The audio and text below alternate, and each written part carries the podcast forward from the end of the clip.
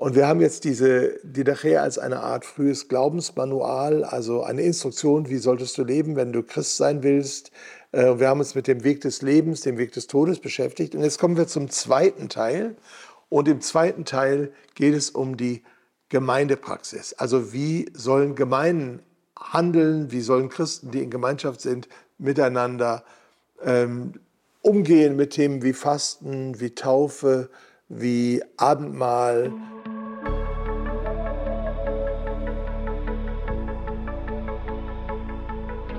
Willkommen bei Glauben Denken. Wir sind in einer ganz besonderen Reihe, nämlich Fenster in die frühe Kirche. Es ist so der Gesamttitel einer sehr langen Reihe, hoffe ich jedenfalls wird sie werden.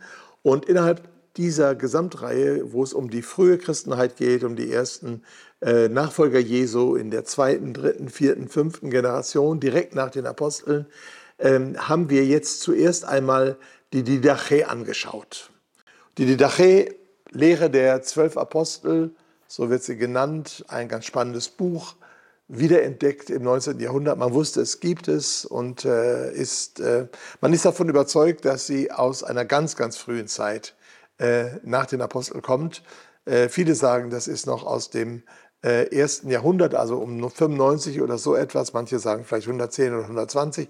Auf jeden Fall ist es eine sehr frühe christliche Schrift direkt nach dem Neuen Testament, so dass wir einen Einblick da rein bekommen, wie waren äh, die Christen unterwegs, wie waren die Gemeinden organisiert, was war ihnen wichtig. Und wir haben jetzt diese Didache als eine Art frühes Glaubensmanual, also eine Instruktion, wie solltest du leben, wenn du Christ sein willst, wir haben uns mit dem Weg des Lebens, dem Weg des Todes beschäftigt. Und jetzt kommen wir zum zweiten Teil.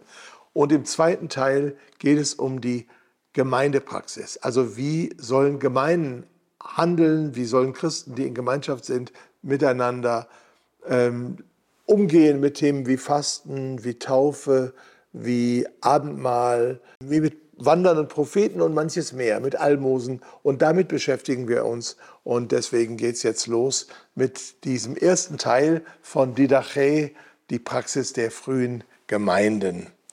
Zwischen diesem ersten Teil, wo es um die Lebenspraxis geht, also Weg des Lebens, Weg des Todes, wovon müssen wir uns abwenden, wozu sollen wir uns hinwenden, und diesen gemeindepraktischen Dingen, gibt es so einen ganz kurzen Abschnitt. Da geht es um das Joch des Herrn und um die Speisegesetze. Und das möchte ich mir ganz für das Ende aufbewahren, weil das ist einfach nochmal ein ganz eigenes Thema. Und deswegen steige ich jetzt ein mit dem Abschnitt oder Kapitel 7. Das sind ja alles ganz kurze Kapitel, so werden sie meistens genannt. Ich basiere mich hier ja auch, wie schon während der ganzen Reihe, auf die Bibliothek der Kirchenväter aus der Uni Fribourg in der Schweiz. Da kann man sehr dankbar sein, dass die uns so viele gute Dinge hier online zur Verfügung gestellt haben. Es geht also los jetzt in diesem Vortrag um drei Themen. Taufe, Fasten und Abendmahl oder Herrenmahl. Und ich lese das und kommentiere das, weil mein Ziel ist jetzt nicht eine wissenschaftliche Detailerörterung aller Fragen, die da möglicherweise in der äh, Theologie diskutiert werden, sondern euch, dir, Ihnen einen Einblick zu geben, dass Sie überhaupt so wie ein Panorama verstehen können, dass wir verstehen können, worum geht es denn eigentlich in dieser frühchristlichen Schrift. Also ich lese mal Kapitel 7, 1. Bezüglich der Taufe, also wie sollen die frühen Christen taufen, haltet es so. Wenn ihr all das Vorhergehende gesagt habt, also wenn die Leute voll instruiert sind, wenn sie das angenommen haben, wenn sie gelehrt worden sind, das kann ja ein Prozess sein über längere Zeiten, über Monate vielleicht, vielleicht auch nur über Wochen, aber wenn das alles klar ist, was vorher gesagt ist, dann taufet auf den Namen des Vaters und des Sohnes und des Heiligen Geistes. Also schon eine ganz frühe trinitarische Bezeugung. Natürlich gibt es sie auch im Neuen Testament, aber manche meinen ja, das wäre erst später erfunden worden oder von irgendwelchen Konzilien. Ähm, die Didache zeigt uns Taufe im Namen des Vaters, des Sohnes, des Heiligen Geistes, entsprechend Matthäus 28, Vers 19. Das ist ja das Evangelium, was meistens in der Didache auch zitiert wird. Ähm, das ist einfach Usus und ist auch die angemessene christliche Taufe. Und jetzt geht es weiter und das finde ich spannend. Wenn ihr das gesagt habt, dann tauft sie auf den Namen des Vaters, des Sohnes, des Heiligen Geistes in fließendem Wasser. Wenn du aber kein fließendes Wasser hast, dann taufe in einem anderen Wasser, also in einem stehenden Wasser, in einem Tümpel, in einem Teich. Wenn du es nicht in kaltem tun kannst, weil du zum Beispiel da nur so einen Tümpel hast, der ist aufgewärmt von der Sonne in der Wüste oder wie auch immer, dann tu es im Warmen. Und wenn du beides nicht hast, also weder fließendes Wasser noch stehendes Wasser und weder kalt noch warm, sondern dann gieße dreimal Wasser auf den Kopf im Namen des Vaters, des Sohnes und des Heiligen Geistes. Das finde ich schon mal sehr interessant. Ähm, ich weiß jetzt nicht, ob wir sagen müssen, okay, weil die Didache das so sagt und weil die frühen Christen das offenbar so gehalten haben, müssen wir das auch tun. Aber zumindest ist es gut, das wahrzunehmen. Erstens, da gab es eine klare Ordnung. Es gab eine Regelung in der Ordnung. Es wurde auch angepasst an die Situation. Äh, und äh, es gibt sozusagen eine dreimalige Überschüttung. Das könnte darauf hinweisen, ich will es nicht behaupten, will es nur in den Raum stellen, ob es auch ein dreimaliges Untertauchen gab, im Namen des Vaters, im Namen des Sohnes, des Heiligen Geistes, das weiß ich nicht. Auf jeden Fall ist das möglich. Ähm, und das Abwaschende, das Reinigende der Taufe, denke ich, soll mit diesem frischen, kalten, fließenden Wasser zur, äh, ähm, äh, zur Geltung kommen und zum, zur Deutung kommen. Wenn das aber nicht ist, und dann merken wir, hier ist jetzt keine Gesetzlichkeit, sondern dann mach es einfach mit den Möglichkeiten, die ihr habt und ein bisschen Wasser zum Übergießen über den Kopf, den wird, wird jeder haben. Äh, Im Zweifelsfall ist es das Trinkwasser, was man halt mitgenommen hat auf seine Wüstenreise. Uns fällt vielleicht die Spontantaufe oder relativ spontane Taufe in Apostelgeschichte 8 ein, wo äh, Philipp, Philippus äh, den äh, Finanzminister aus äh, dem Reich Meroe oder auch Kusch im Nordsudan getauft hat. Ähm, und da war ja auch einfach irgendwo Wasser am Wegesrand und da passierte das. Also Taufe, spannend, äh, lass es auf uns wirken. Wichtig ist aber noch der vierte Satz hier. Vor der Taufe soll fasten der Täufling, der Taufende und wer sonst kann. Also die Gemeinde vor allem der Taufende, der Täufling, aber auch dann alle, die es sonst noch können, die sich da irgendwie mit dazustellen, sollen fasten. Wie lange und wie die, die frühe Kirche, so ist anzunehmen, hat gefastet, äh, auch immer vor der Einnahme des Abendmahls. Das heißt also, man steht auf und äh, man isst nichts bis zu diesem Zeitpunkt des Abendmahls äh, und danach erst wird gegessen. So geht es auch heute noch in manchen orientalischen Kirchen. Ich kenne das aus der koptischen Kirche so. Und es kann eben auch sein, dass das hier einfach gemeint ist, dass einfach nichts gegessen wird bis zu dem Zeitpunkt der Taufe. Wenn die jetzt am Morgen ist oder am Abend, dann ist es halt so. Der Täufling aber soll äh, ein oder zwei Tage vorher schon fasten. Also der soll sich jetzt in ganz besonderer Weise vorbereiten und bei dem Taufenden und bei der Gemeinde, bei den Freunden und die damit die Taufe erleben, da soll sozusagen eine Solidarität des Fastens sein. Wir merken, die Taufe hier als Einstieg in die christliche Gemeinschaft ist der entscheidende Punkt. Da ist die Grenze gesetzt zwischen dem alten Leben und dem neuen Leben.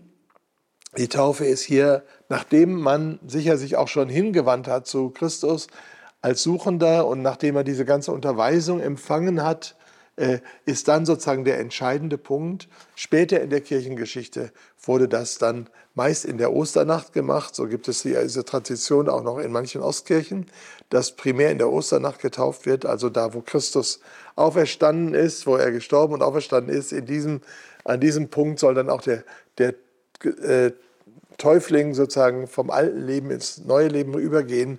Das ist hier in der Didache noch nicht gesagt, da ist kein Zeitpunkt angesagt. Also im Grunde eine sehr einfache Regel, aber ich finde sie auch inspirierend mit dem kalten Wasser und zur Not einfache Übergießung. Das zweite, wie gesagt, Gemeindepraxis hier, was uns in der Didache dann in Kapitel 8 oder Abschnitt 8 entgegenkommt, ist eine Belehrung über Fasten und Gebet. Jetzt ist das für uns vielleicht ein bisschen harter Tobak, aber wie gesagt, ich äh, will es euch ja auch nur darlegen und dann könnt ihr selbst darüber nachdenken, was ihr damit machen wollt. Ich lese es einfach mal vor. Bei eurem Fasten haltet es aber nicht mit den Heuchlern. Diese fasten nämlich am zweiten und am fünften Tage nach dem Sabbat, das heißt Montag und Donnerstag, Ihr aber sollt fasten am vierten Tag und am Rüsttag. Das heißt Mittwoch und Freitag. Also hier wird aus, davon ausgegangen, dass Christen fasten und dass sie auch die jüdische, die damals jüdische Tradition, die offenbar hier im Hintergrund ist, zweimal in der Woche zu fasten, äh, übernehmen und weiterführen. Und das ist natürlich auch sehr verständlich, weil ja in den ersten Generationen noch sehr, sehr stark äh, viele der Jesus-Nachfolgerinnen und Nachfolger aus den jüdischen Gemeinden kamen, aus den Synagogengemeinden.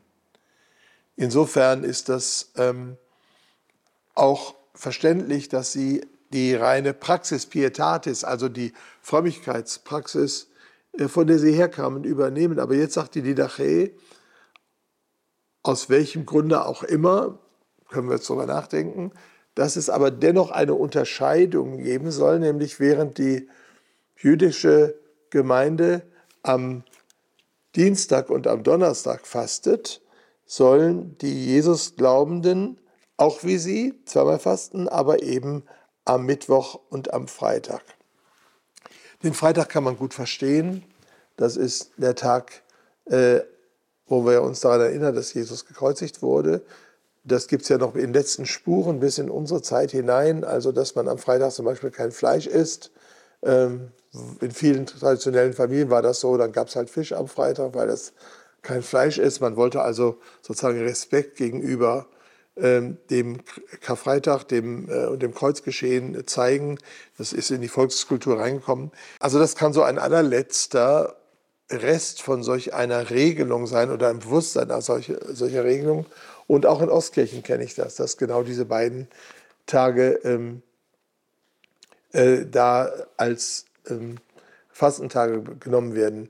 Was mir natürlich nicht gefällt, und sicher den meisten, die das jetzt hören, auch nicht, ist die Begründung oder die, der, ich sag mal, diese Seiten, dieser Seitenhieb, äh, ihr sollt nicht fasten wie die Heuchlern. Also dieses Wort Heuchler ist hier natürlich hart und es ist hier gemeint sozusagen als eine, äh, ein Hinweis auf die äh, jüdische Gemeinde, ich finde es nicht hilfreich, aber wir müssen auf der anderen Seite auch, oder ich finde es auch falsch, also ich würde, deswegen ist auch gut, dass die Didache nicht in der Heiligen Schrift ist, ja.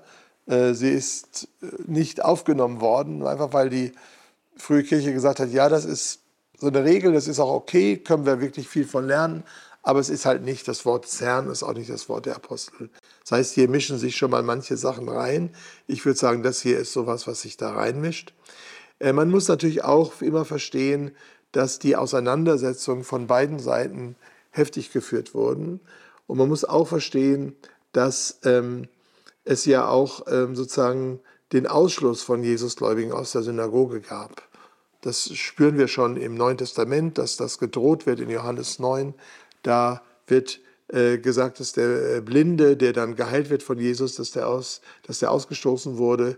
Und äh, auch an anderer Stelle steht es, äh, dass gedroht wird, wenn Jesus, jemand Jesus nachfolgt, dass er aus der Synagoge ausgeschlossen wird. Also die, äh, die, äh, ähm, das Hin und Her zwischen den judenchristlichen ähm, Leuten und den Juden, den auch Juden, beide sind ja Juden, die aber nicht an Jesus als Messias glaubten, war teilweise heftig und es gab da leider von beiden Seiten teilweise böses Blut.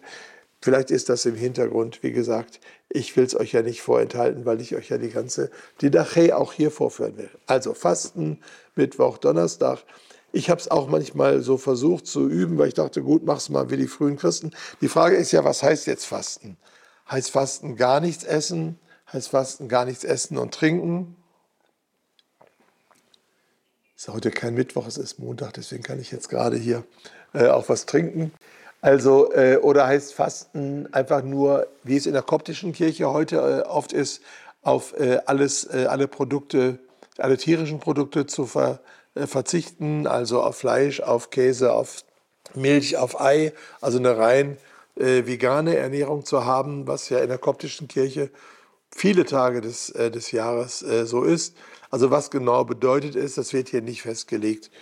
Ich tendiere dazu zu denken, dass es bedeutet, dass der ganze Tag äh, bis zum Sonnenuntergang man nichts aß und dass dann vielleicht so ähnlich wie in der jüdischen Tradition der nächste Tag schon am Abend anfing, dass man dann sozusagen am Abend äh, das Fasten brechen konnte äh, und äh, dann sozusagen in den neuen Tag eben hineingehen äh, konnte, mit in dem was aß. Kapitel 8, Belehrung über Fasten und Gebet. Fasten ganz kurz. Und jetzt kommt eine zweite Aussage über das Gebet und das finde ich auch spannend. Da heißt es auch, sollt ihr nicht beten wie die Heuchler, also hier kommen sie leider nochmal, sondern wie der Herr in seinem Evangelium gesagt hat oder befohlen hat, so betet Vater unser, der du bist im Himmel, geheiligt werde dein Name, zukomme uns dein Reich, dein Wille geschehe wie im Himmel, also auch auf Erden. Unser tägliches Brot gib uns heute und vergib uns unsere Schulden, wie auch wir vergeben unseren Schuldigern und führe uns nicht in Versuchung, sondern erlöse uns vom Übel, Übel, denn dein ist die Macht und die Ehre in Ewigkeit. Dreimal am Tag betet so. So, das finde ich sehr bemerkenswert. Wir haben hier das Vaterunser als Standardgebet. Wir haben es in einer relativ vollen Form, die an das Matthäusevangelium angelehnt ist. Und wir haben sogar die doxologische, also die gottpreisende Formel am Ende. Äh, wir sagen ja heute meistens, denn dein ist das Reich und die Kraft und die Herrlichkeit in Ewigkeit. Amen. Diese volle Form ist hier nicht, aber hier ist diese kürzere Form, weil dein ist die Macht und die Ehre in Ewigkeit. Das finde ich spannend, dass das offenbar schon ganz früh an diese, ähm, an das Vaterunser angebunden wurde. Äh, ansonsten ist es so, wie wir es kennen.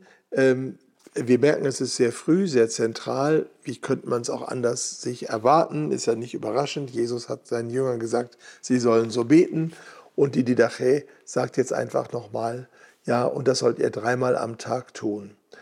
Wir können uns das so vorstellen, dass frühe Christen vielleicht am Morgen, nachdem sie aufgestanden waren, am Mittag und dass sie am Abend sich dreimal hinwandten, die Hände erhoben haben, wahrscheinlich mit offenen Augen, wahrscheinlich Richtung Osten, äh, weil das die Gebetsrichtung der frühen Christen war. Wir sehen es in vielen auch archäologischen Funden aus dem 3., 4., 5. Jahrhundert, dass die Kirchen geostet waren, auch die Baptisterien, äh, also die Taufbecken, die es dann hinterher gab, geostet waren, also auf Osten ausgerichtet waren.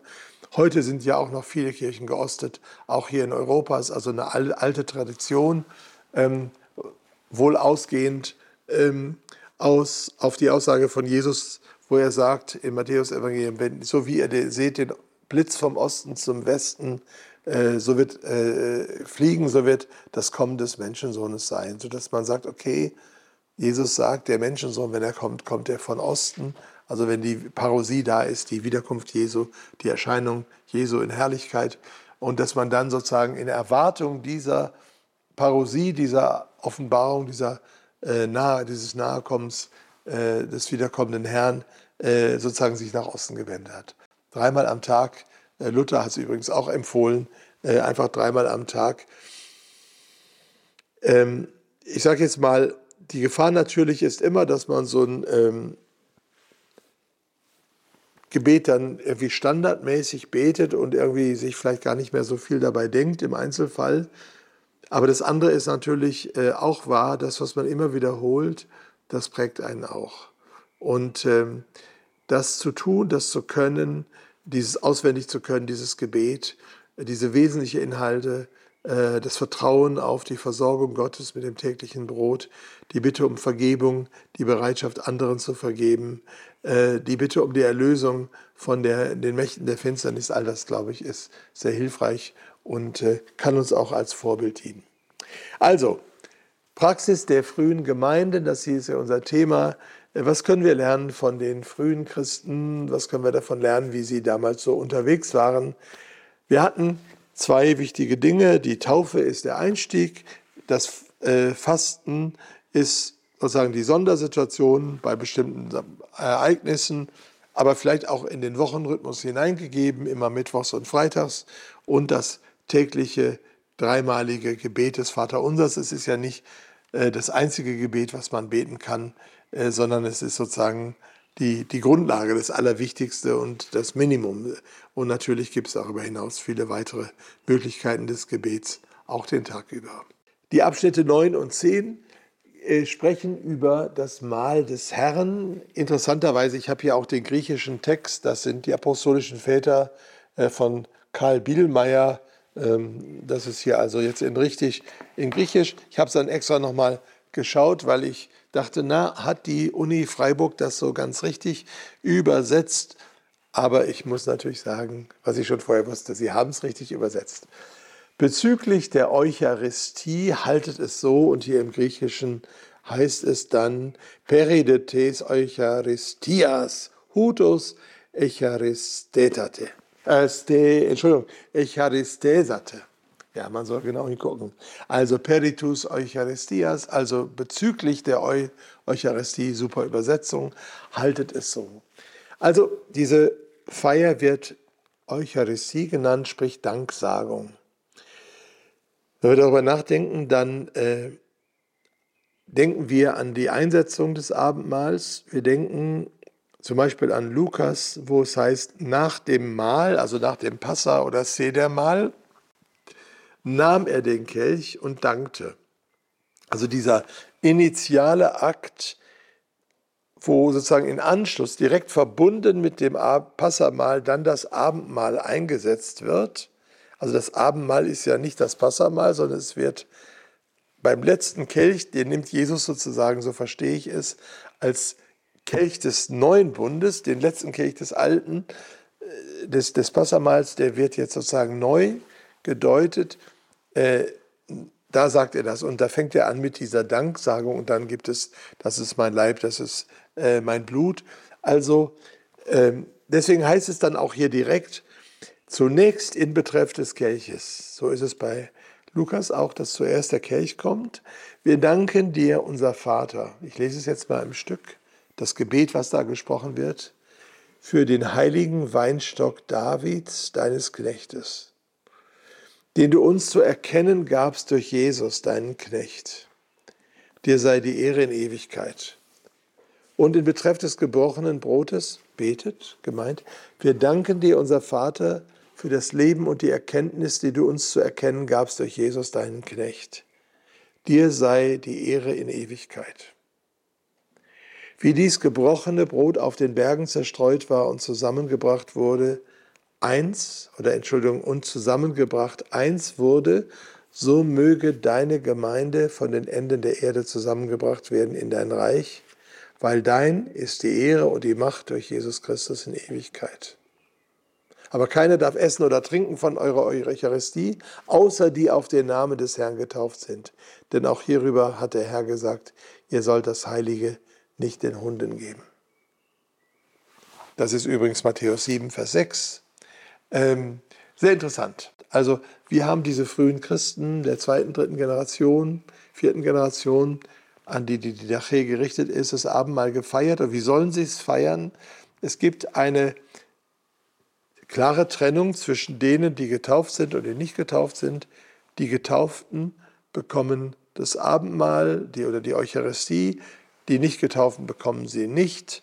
Ähm, hier ist noch ein Herrnwort, ein Wort Jesu, äh, dann angeführt, äh, sozusagen, sie sind noch nicht gewaschen. Ähm, ich glaube, man soll jetzt nicht sagen, dass die äh, Christen damals gesagt haben, alle Nicht-Christen sind Hunde, sondern es ist einfach eine Analogie es gibt Sachen, die gehören dorthin und es gibt Sachen, die gehören dorthin. Das Abendmahl äh, ist etwas Heiliges, das soll auch nur denen gegeben werden, die geheiligt sind durch die Taufe und durch den Glauben. Also das ist äh, sozusagen die Denke hier. Äh, und so war es ja auch früher, so kenne ich es auch noch. Wir haben ja auch im Grunde, ähm, also es ist eigentlich allgemeine christliche Tradition, dass die Taufe vor dem Abendmahl ist. Manchmal wird das in der heutigen Zeit ein bisschen äh, durcheinander gebracht.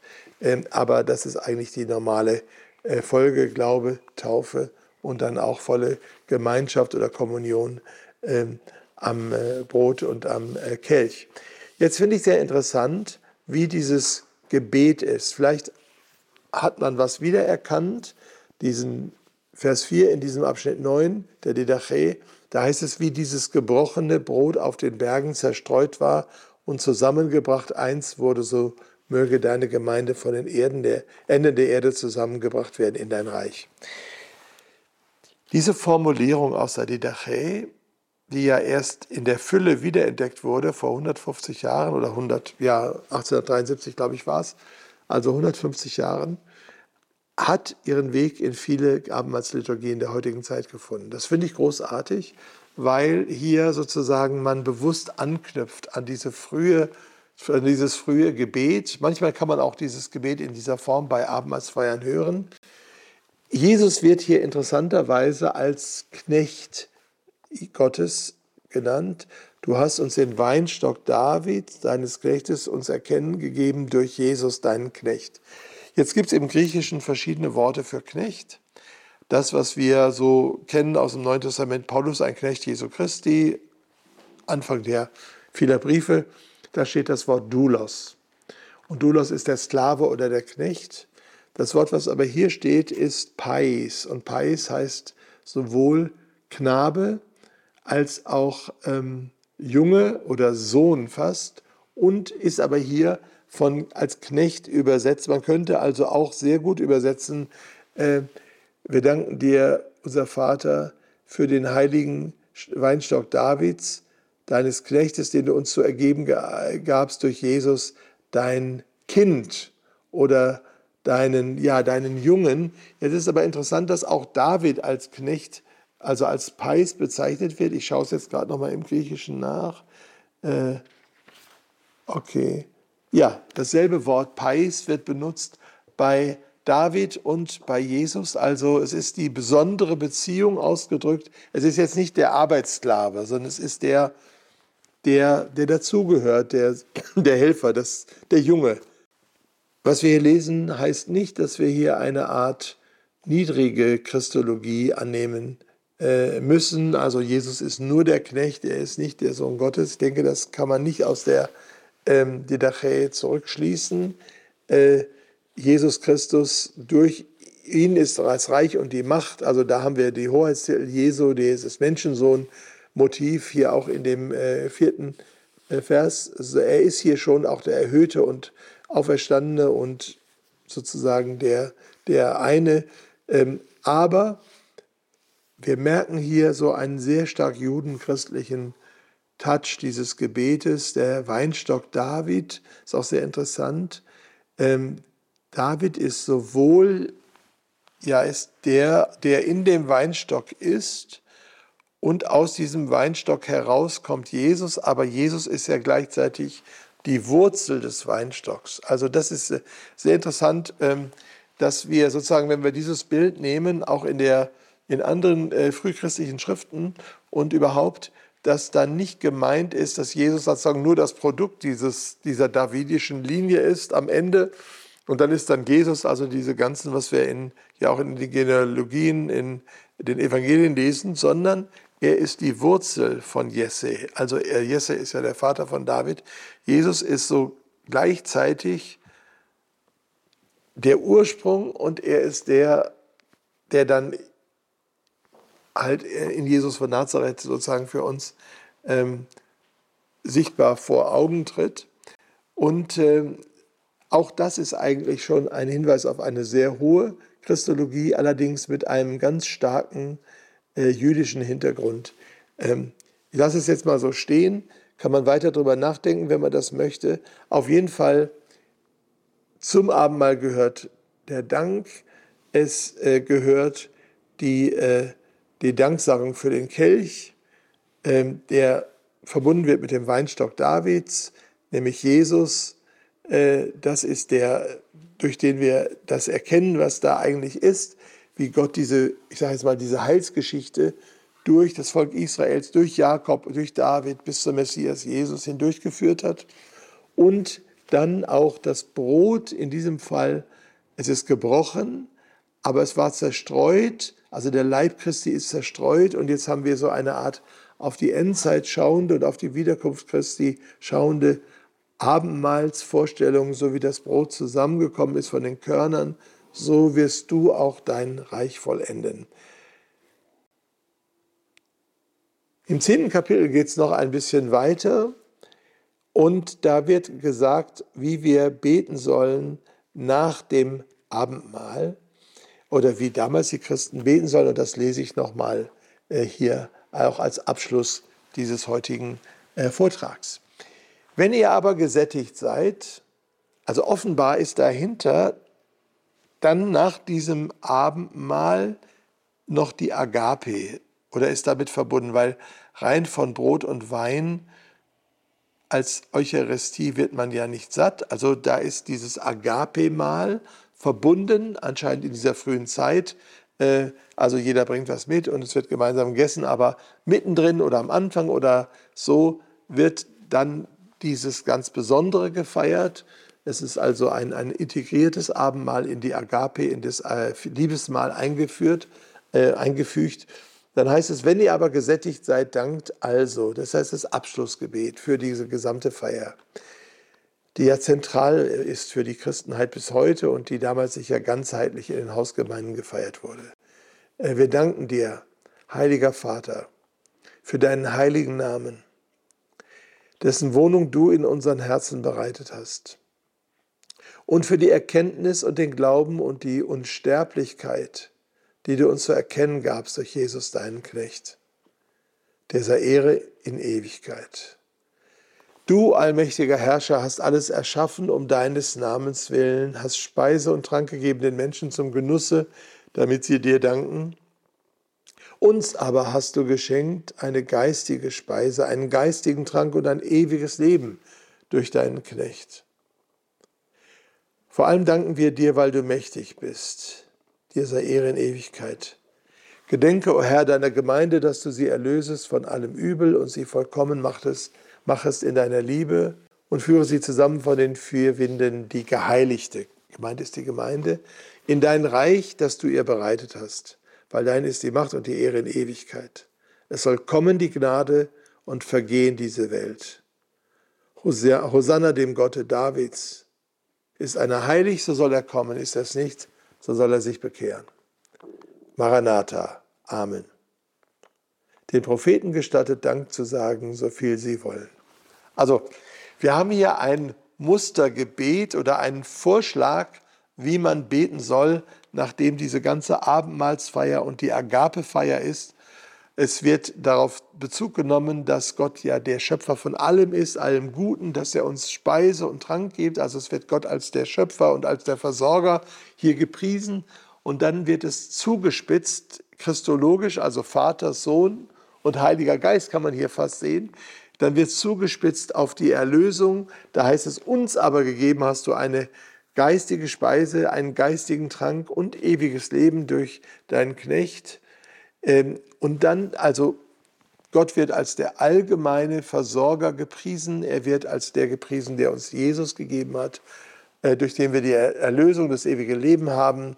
Und dann wird der Ausblick, und der gehört ja auch zum Abendmahl ganz originär dazu, wird gegeben, ja, und jetzt erlöse deine Gemeinde, bring sie zusammen von den vier Winden und äh, am Ende ist sozusagen noch dieses Gebet Maranatha, also das ist ja aramäisch und heißt, unser Herr, komm. Manche sagen, es könnte auch heißen, unser Herr ist gekommen, aber wahrscheinlich ist doch, dass es so zu betonen ist, Maranatha, also unser Herr komm nicht, Maranatha, unser Herr ist gekommen, äh, Maranatha. Äh, also das ist äh, ein, ein, ein eschatologisches Gebet, die Gnade soll kommen, Gnade heißt hier die ganze neue Welt. Und es vergehe diese Welt, Hosanna dem Gotte Davids.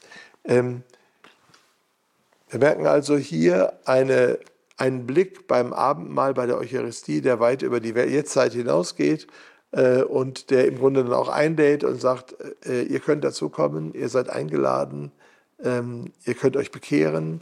Äh, dieses Gebet äh, ist sozusagen nochmal eine Erinnerung an die gesamte Heilsgeschichte. Gott der Vater, ähm, der die Welt geschaffen hat und sie versorgt, Gott der Sohn, Jesus, der uns erlöst hat und äh, der wiederkommen wird und der Heilige Geist, der wirkt in seiner Gemeinde. Der kleine Abschlusssatz ist nochmal interessant und das bindet uns dann auch an das, was wir beim nächsten Vortrag hören werden, nämlich über die Frage, wie war das mit den Propheten in den frühen Gemeinden. Also das prophetische Amt oder man kann auch sagen die charismatische Dimension. Äh, auch darüber wird hier geredet. Bis jetzt sind wir so eher noch bei diesen Amtssachen oder den Sakramenten, Taufe, Fasten, Gebet, äh, Abendmahl, Gemeinschaftsmahl. Äh, nach, beim zweiten äh, Vortrag und nach äh, nächsten Vortrag geht es dann eben um dieses, um dieses Prophetische und wie die frühen Gemeinden damit umgegangen sind, mit den wandernden Propheten. Auch sehr spannend, da können wir uns schon drauf freuen.